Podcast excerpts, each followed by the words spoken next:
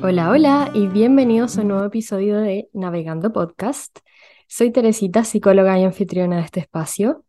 Estoy demasiado agradecida de tenerte acá. Si es primera vez que estás en este podcast, te cuento que acá navegamos distintos temas en relación a la salud mental, emociones, hábitos, autoconfianza, diálogo interno, desde la vulnerabilidad eh, y desde un espacio amoroso, autocompasivo. Si no es primera vez que escuchas un episodio y volviste después de uno, dos o tres episodios,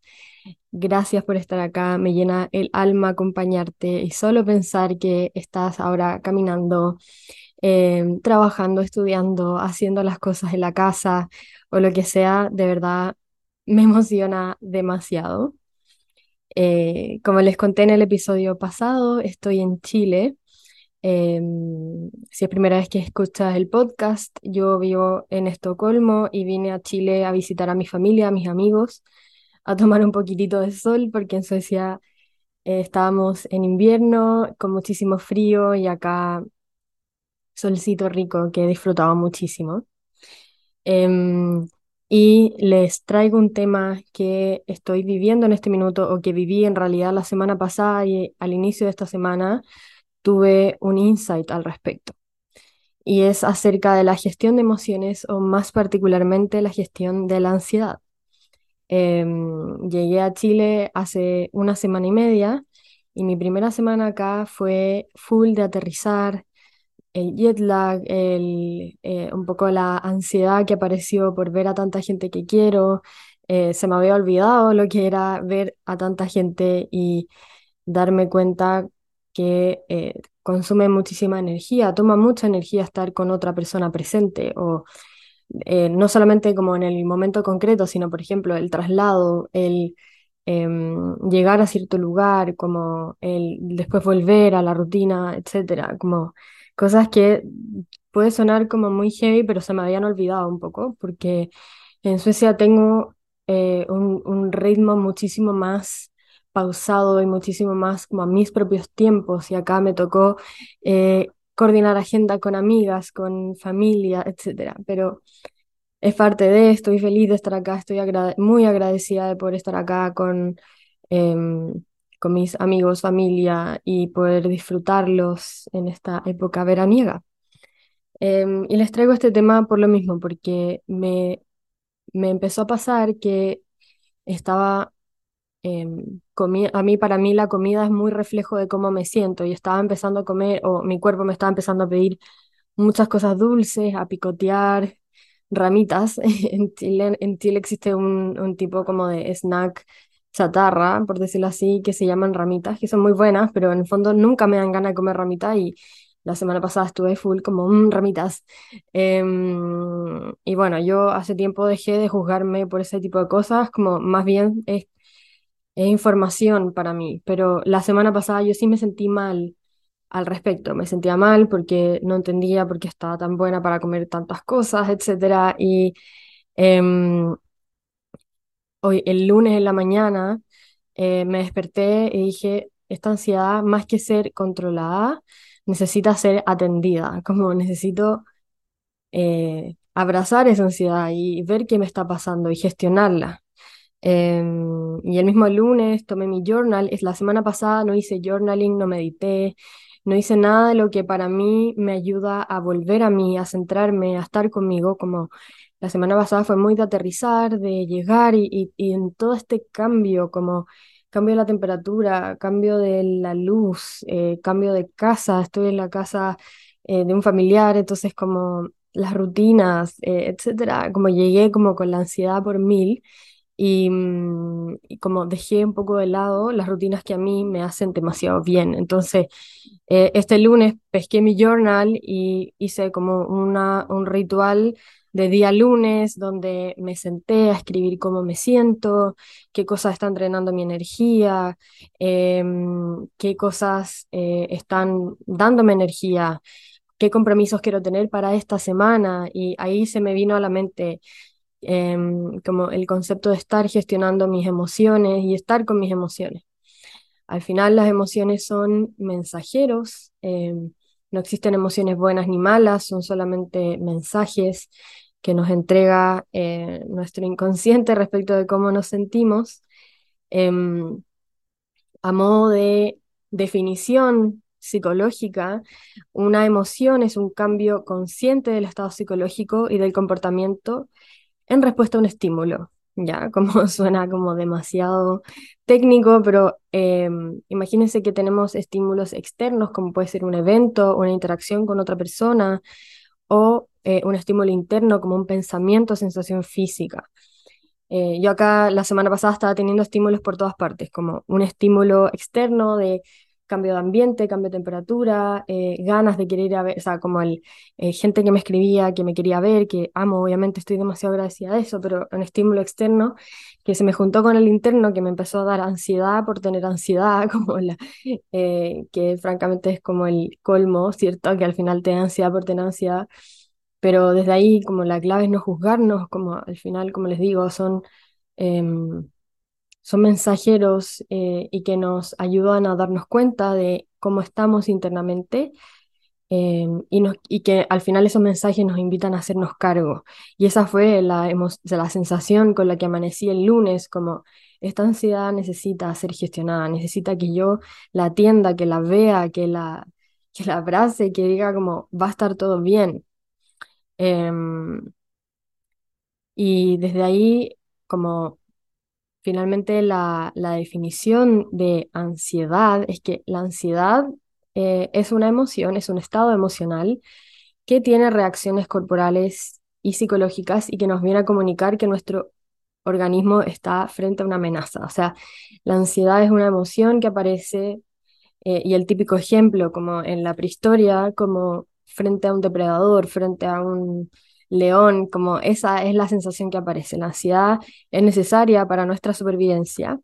Entonces, la ansiedad no es un problema, el problema es cuando se vuelve crónico o cuando hay una amenaza que no es real o cuando nos está generando una angustia demasiado grande.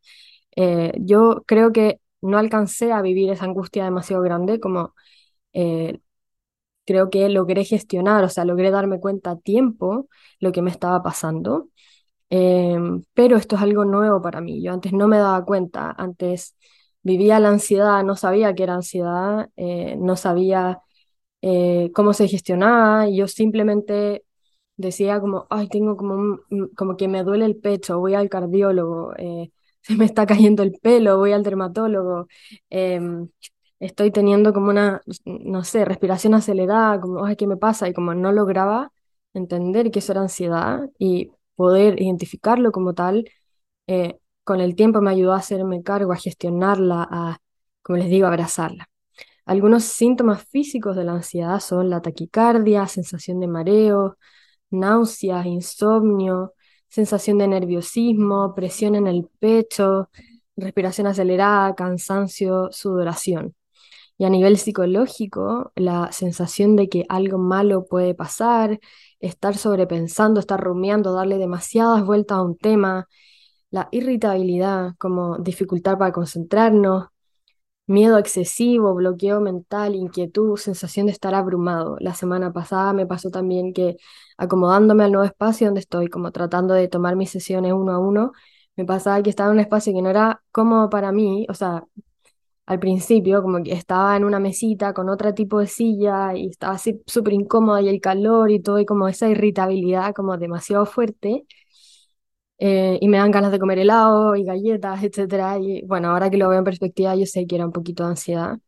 Em, frente como al espacio de trabajo, lo que hice fue eh, buscar otra mesa, cambiar de silla, buscar que la mesa esté más cerca de la ventana para tener luz natural, etc. Y como ahí hacerme cargo de eso. Em, pero finalmente, cuando la ansiedad se sale de nuestra ventana de tolerancia, podemos llegar a experimentar un ataque de pánico, em, que es muy común, como eh, a veces, creo que cada vez es menos tabú, como que cada vez escuchamos a más personas que abiertamente cuentan su experiencia. eh, de tener un ataque de pánico, crisis de pánico. Y no voy a profundizar tanto en este tema hoy día porque les quiero hablar mucho más desde la ansiedad, em, como más del día a día, eh, pero finalmente el, ataque de pánico es esa sensación repentina e intensa de miedo acompañada de una sensación de pérdida de control, como el, un ataque de pánico em, se vive como esa sensación de que em, como me va a dar un ataque al corazón o que me puedo morir o que me puedo volver loco, es como una crisis ya demasiada hiperactivación respecto a la ansiedad, pánico, eh, pensamiento obsesivo, hipervigilancia. Entonces, em, lo que eh, lo que la semana pasada les comenté como burnout a grandes rasgos, eh, también se relaciona mucho con esa ansiedad que se vuelve crónica, ese estado de alerta sostenida, es como esa sensación de que eh, como no importa la que haga, no logro descansar, como, em, y que al final nuestros, todos nuestros hormonas y neurotransmisores están en constante como estado de alerta esperando al depredador. Y muchas veces no hay depredador, finalmente son eh, desafíos personales que estamos viviendo y que lo estamos eh, experimentando con como demasiada hiperactividad. Eh, yo sé que todo esto suena demasiado técnico, lo voy a aterrizar, ya saben cómo es mi estilo, pero finalmente, el, como les digo, la ansiedad es un, es un mensajero, nos está mostrando algo que nos está pasando y acá la invitación siempre va a ser a buscar la forma de hacernos cargo de eso que estamos experimentando. Em, y por hacernos cargo, lo primero que les quiero decir es que la ansiedad, como cualquier otro tipo de emoción, son normales, son humanas. Eh, y lo primero es validar esa emoción. Está bien sentir ansiedad, no pasa nada, como no juzgarnos, como que al final em, una amenaza frente como al bienestar psicológico es el juzgarnos frente a nuestras emociones. Como les digo, al final las emociones solamente nos comunican. Entonces, juzgar por cómo nos sentimos eh, también es una amenaza frente a nuestro estado emocional em, de bienestar, ¿cierto? Entonces, una forma de gestionar primero es validar lo que estamos viviendo, como validarlo como algo em, natural, eh, desde ahí abrazarnos en el sentido de decir como está bien, eh, me siento así, qué opciones tengo, tratar de bajar esa ansiedad y como pedir ayuda. Creo que yo soy la que más repite este tema, como buscar ayuda profesional si es que la ansiedad se volvió demasiado grande, como si es que ya no puedes dormir en la noche, si es que por varios días sostenidamente estás obsesivamente pensando sobre algunos temas o, estás con demasiado miedo o hiperactividad, como es importante pedir ayuda eh, a un profesional de la salud mental. Eh, si es que tu ansiedad todavía se siente en un escenario controlable, como busca una persona de confianza en la cual puedas recurrir. Em, y otras estrategias también en, en espacios donde la ansiedad todavía se sienta gestionable. Em, hay algunas formas de gestionarla, como es la respiración, como si te encuentras en un estado demasiado de hiperactividad, como respirar profundo, la respiración nos ancla al momento presente, la ansiedad se asocia muchísimo a expectativas, lo que va a pasar en el futuro, como mucho hacia el futuro,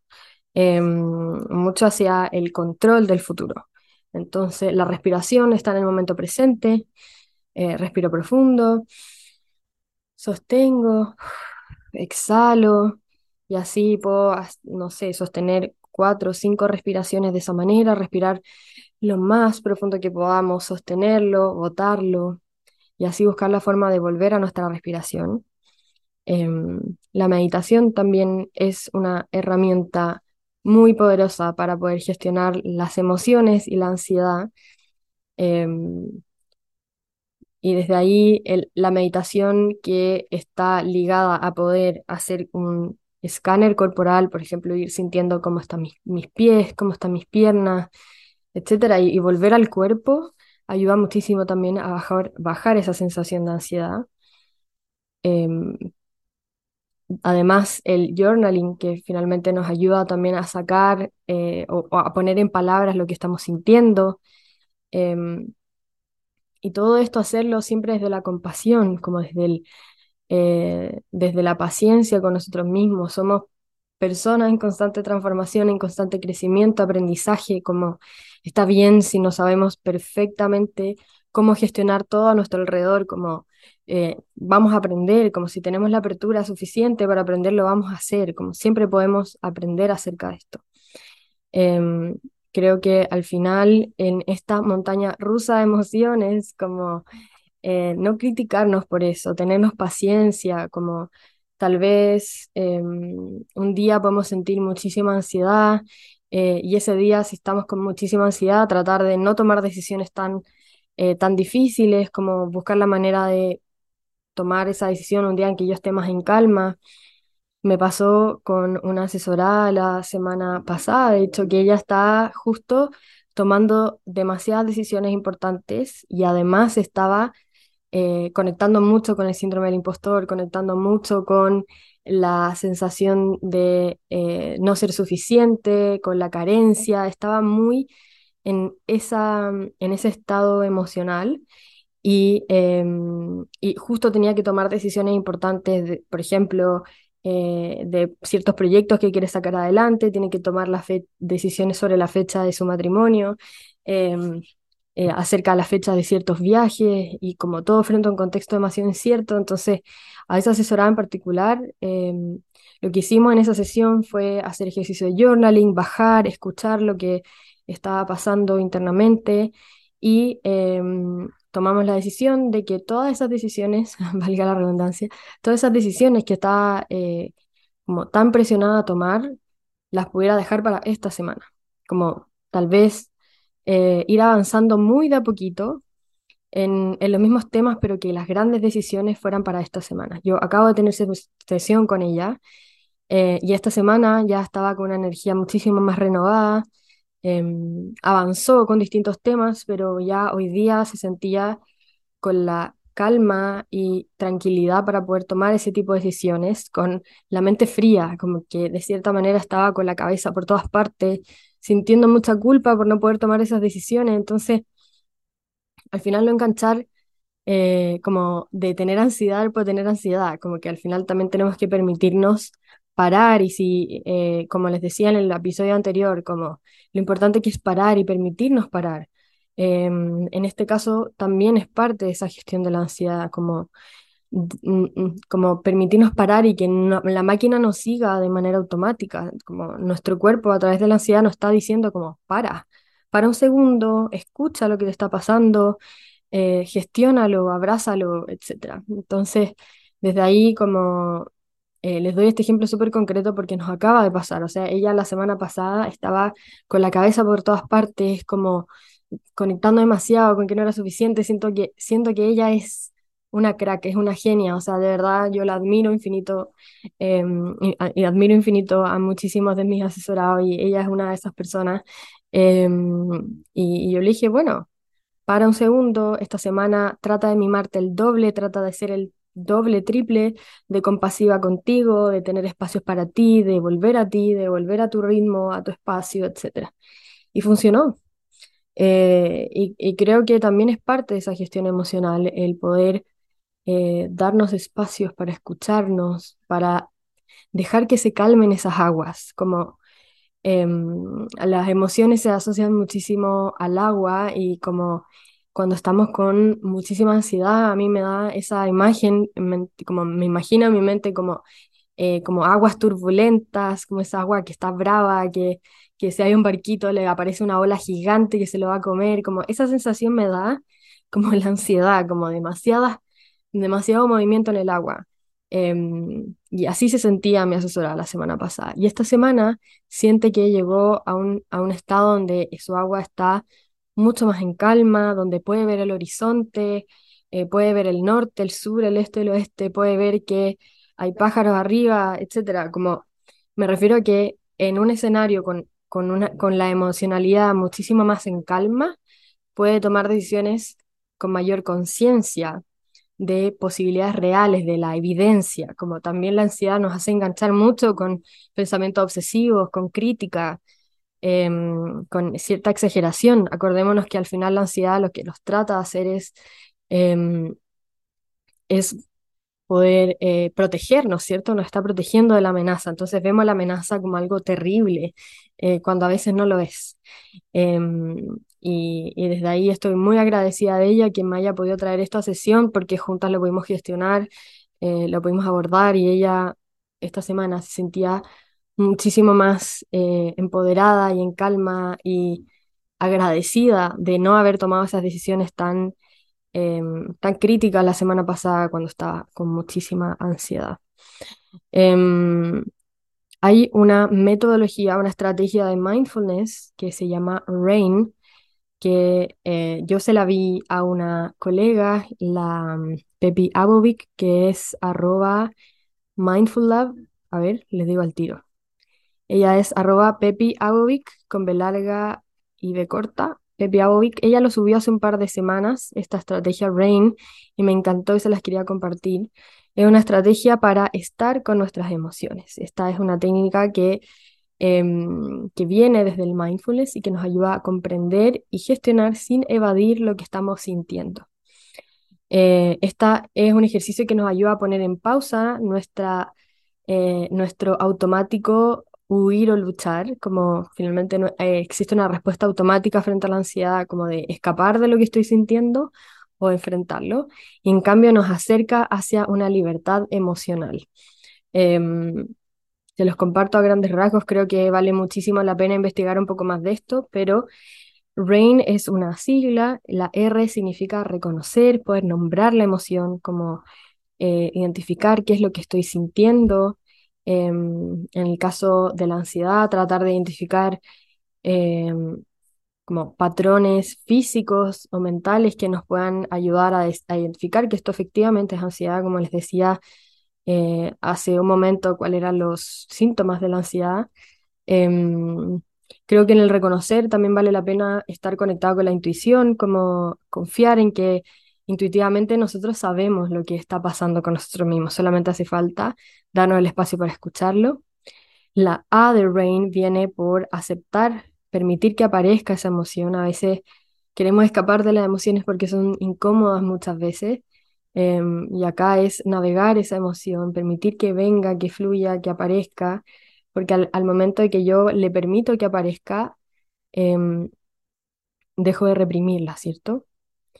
Em, la I viene a investigar, ver en el cuerpo cómo se vive, y la N, no juzgar, respirar con ella, estar, estar presente, no criticarnos, como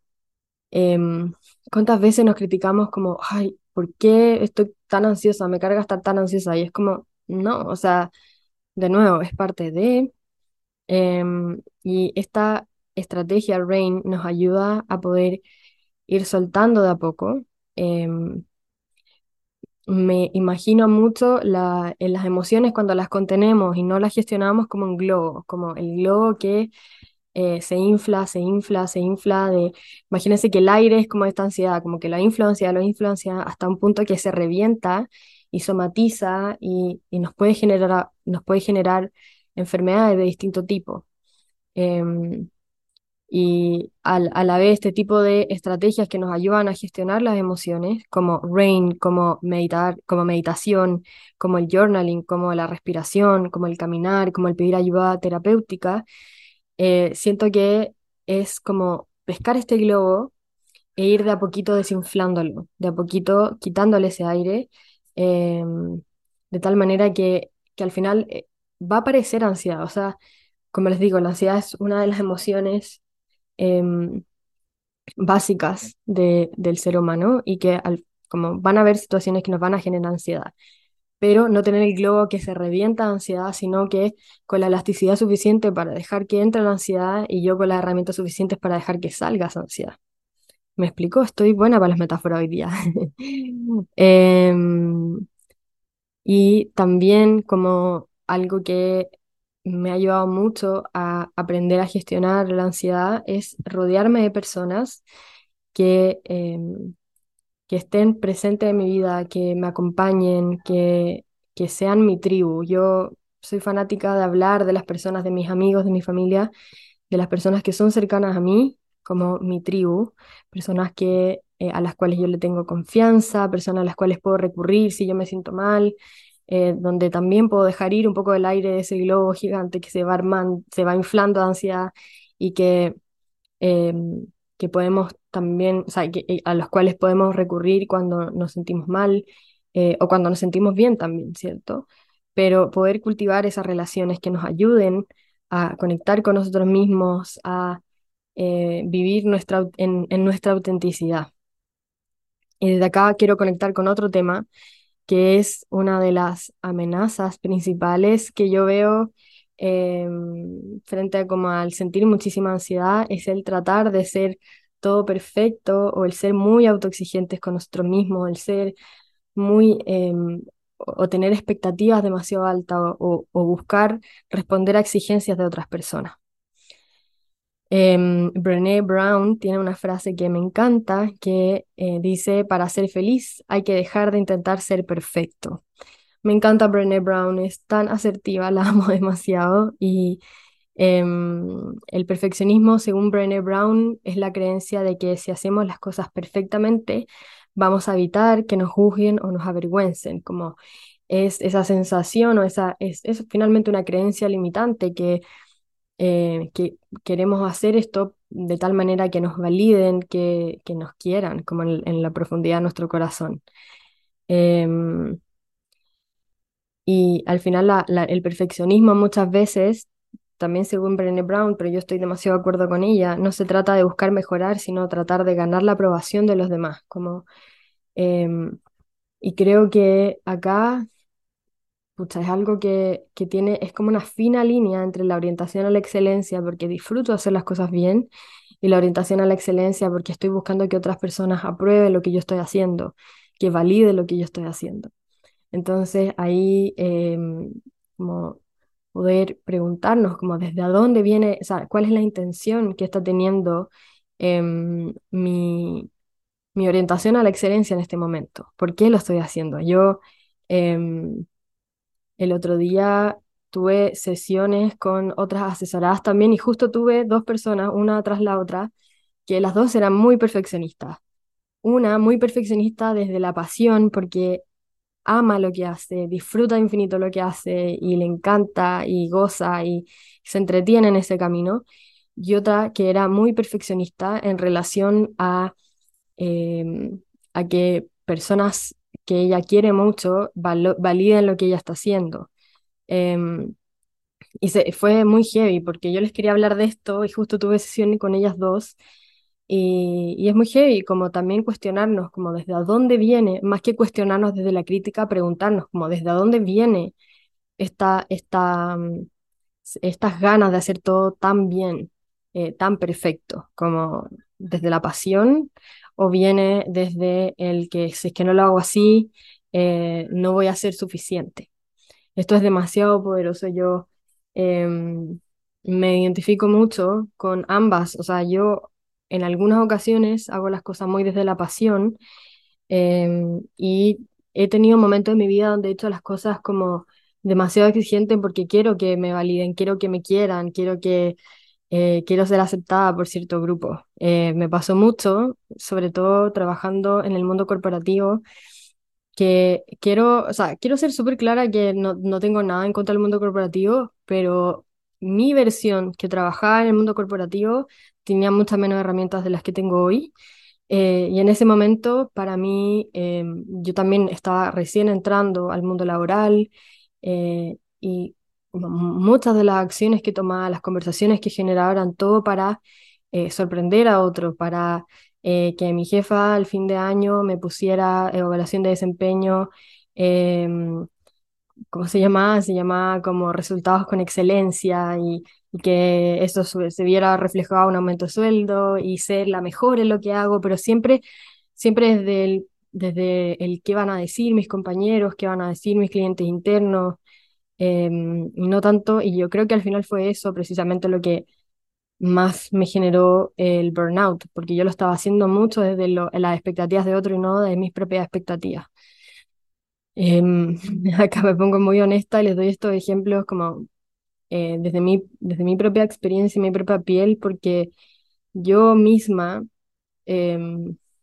a mí misma me hubiese encantado escuchar esto hace tres, cuatro años atrás, cuando estaba tan perdida que yo no sabía qué me estaba pasando, no sabía que tratar de gustarle a los demás, ser tan complaciente, em, iba a tener repercusiones tan grandes en mí. Em, hay una parte de mí que agradece todas las crisis que vivió porque eh, me ayudaron a abrir los ojos y hacerme cargo, pero, pero claro, tuve que pasarlo muy mal para poder hacerme cargo y creo que podemos eh, tomar rienda en el asunto, asunto mucho antes. Creo que em, lo valioso de todo esto es integrar y entender que la perfección no existe, que el clásico, la clásica frase cliché como lo perfecto es el enemigo de lo bueno, como es tan sabia, como nuestro valor como personas no depende en lo que, de lo que logramos o no logramos, como somos valiosos solo por existir. Em, y enfocarnos en cómo puedo mejorar en vez de qué van a pensar de mí. Como em, se me paran los pelos mientras les digo esto porque de verdad, como fue muy heavy para mi versión de hace un par de años darme cuenta que estaba haciendo todo por cómo se ve y no tanto por cómo se siente. Em, y creo que lo más poderoso de todo es poder alinearnos con lo que a nosotros nos hace sentido, como eh, la energía eh, es de muchísima mayor calidad cuando hacemos las cosas porque realmente conecta y se alinea con lo que queremos en la vida. Como, em, y yo leía acerca de esto, escuchaba acerca de esto y para mí siempre era chino mandarín. Em, y hoy día entiendo que tiene que ver con conocernos como una forma de, de poder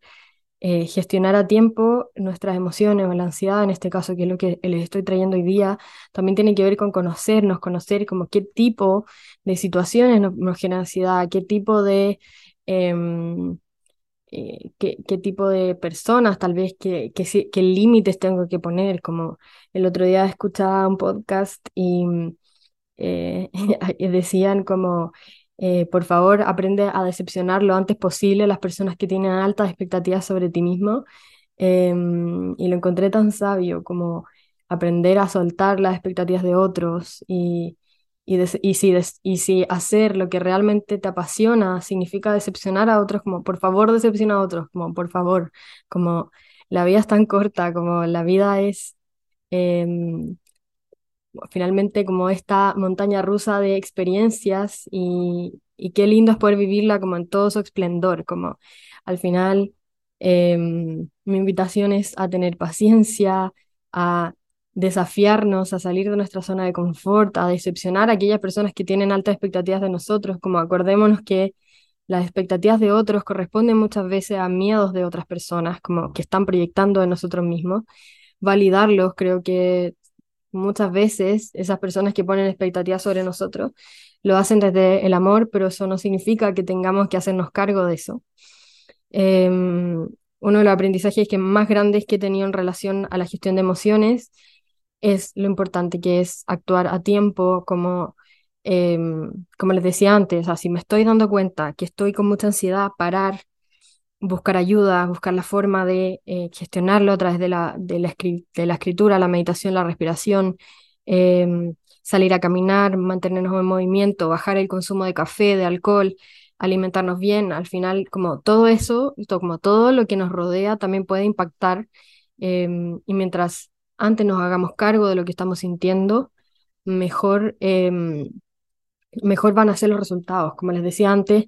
eh, si yo estoy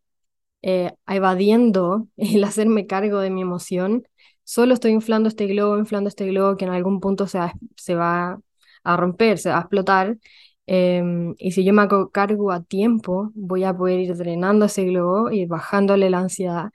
em, y, estando conmigo al final. Como creo que en todo este camino de gestionar mis emociones también he aprendido mucho, como a, a validar lo que me pasa, a entenderme, a entender que hacer demasiadas cosas a mí me genera mucha ansiedad, yo necesito ir a mi propio ritmo, necesito dormir temprano,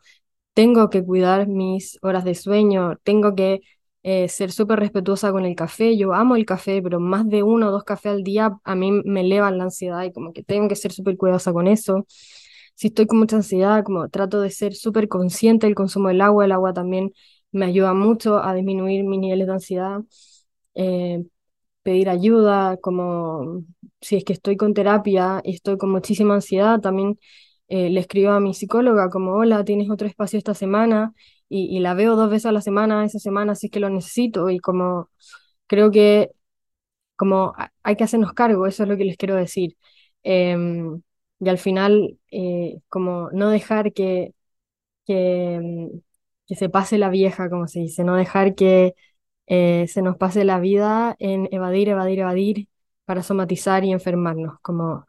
soltar em, esa exigencia de hacer todo perfecto, soltar las exigencias ajenas y permitirnos vivir y permitirnos validar nuestras emociones. Em, creo que es un tema que les traje hoy que me apasiona demasiado, eh, porque yo misma he ido navegando este tema a través de los años y obviamente hay cosas que me siguen generando ansiedad, pero como les digo, la semana pasada estuve full ansiedad y este lunes me amanecí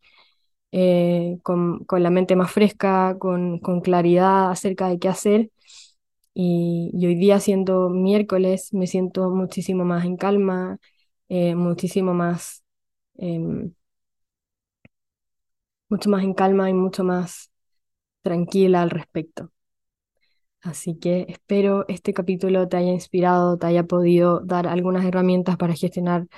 tu ansiedad, tu emoción. Em, creo que muchas de las estrategias que les di hoy tienen que ver con eh, gestión emocional en general o inteligencia emocional en realidad. Eh, podemos hablar otro día más profundamente acerca de inteligencia emocional, como a grandes rasgos es eh, finalmente como el, la la posibilidad de reconocer y regular nuestras emociones, empatizar y mantener em, conciencia acerca de nuestras reacciones. Em, así que sí, podemos hablar más en profundidad de este tema en otro episodio. Te agradezco muchísimo por llegar hasta acá. Nuevamente, como siempre les digo, gracias a cada persona que se da el tiempo de escribirme eh, por Instagram o por cualquier medio para contarme su propia reflexión o su propia eh, perspectiva al respecto. Eh, a cada persona que se da el tiempo de compartir el episodio, gracias, como de verdad ha llegado mucha gente al podcast gracias a que ustedes mismos lo comparten y qué lindo es esa colaboración que se genera, como de nuevo, yo no doy nada de lo que pasa por acá por sentado, como al revés, soy una eterna agradecida de cada persona que apoya el podcast. Em, así que muchísimas gracias y nos vemos en el próximo episodio.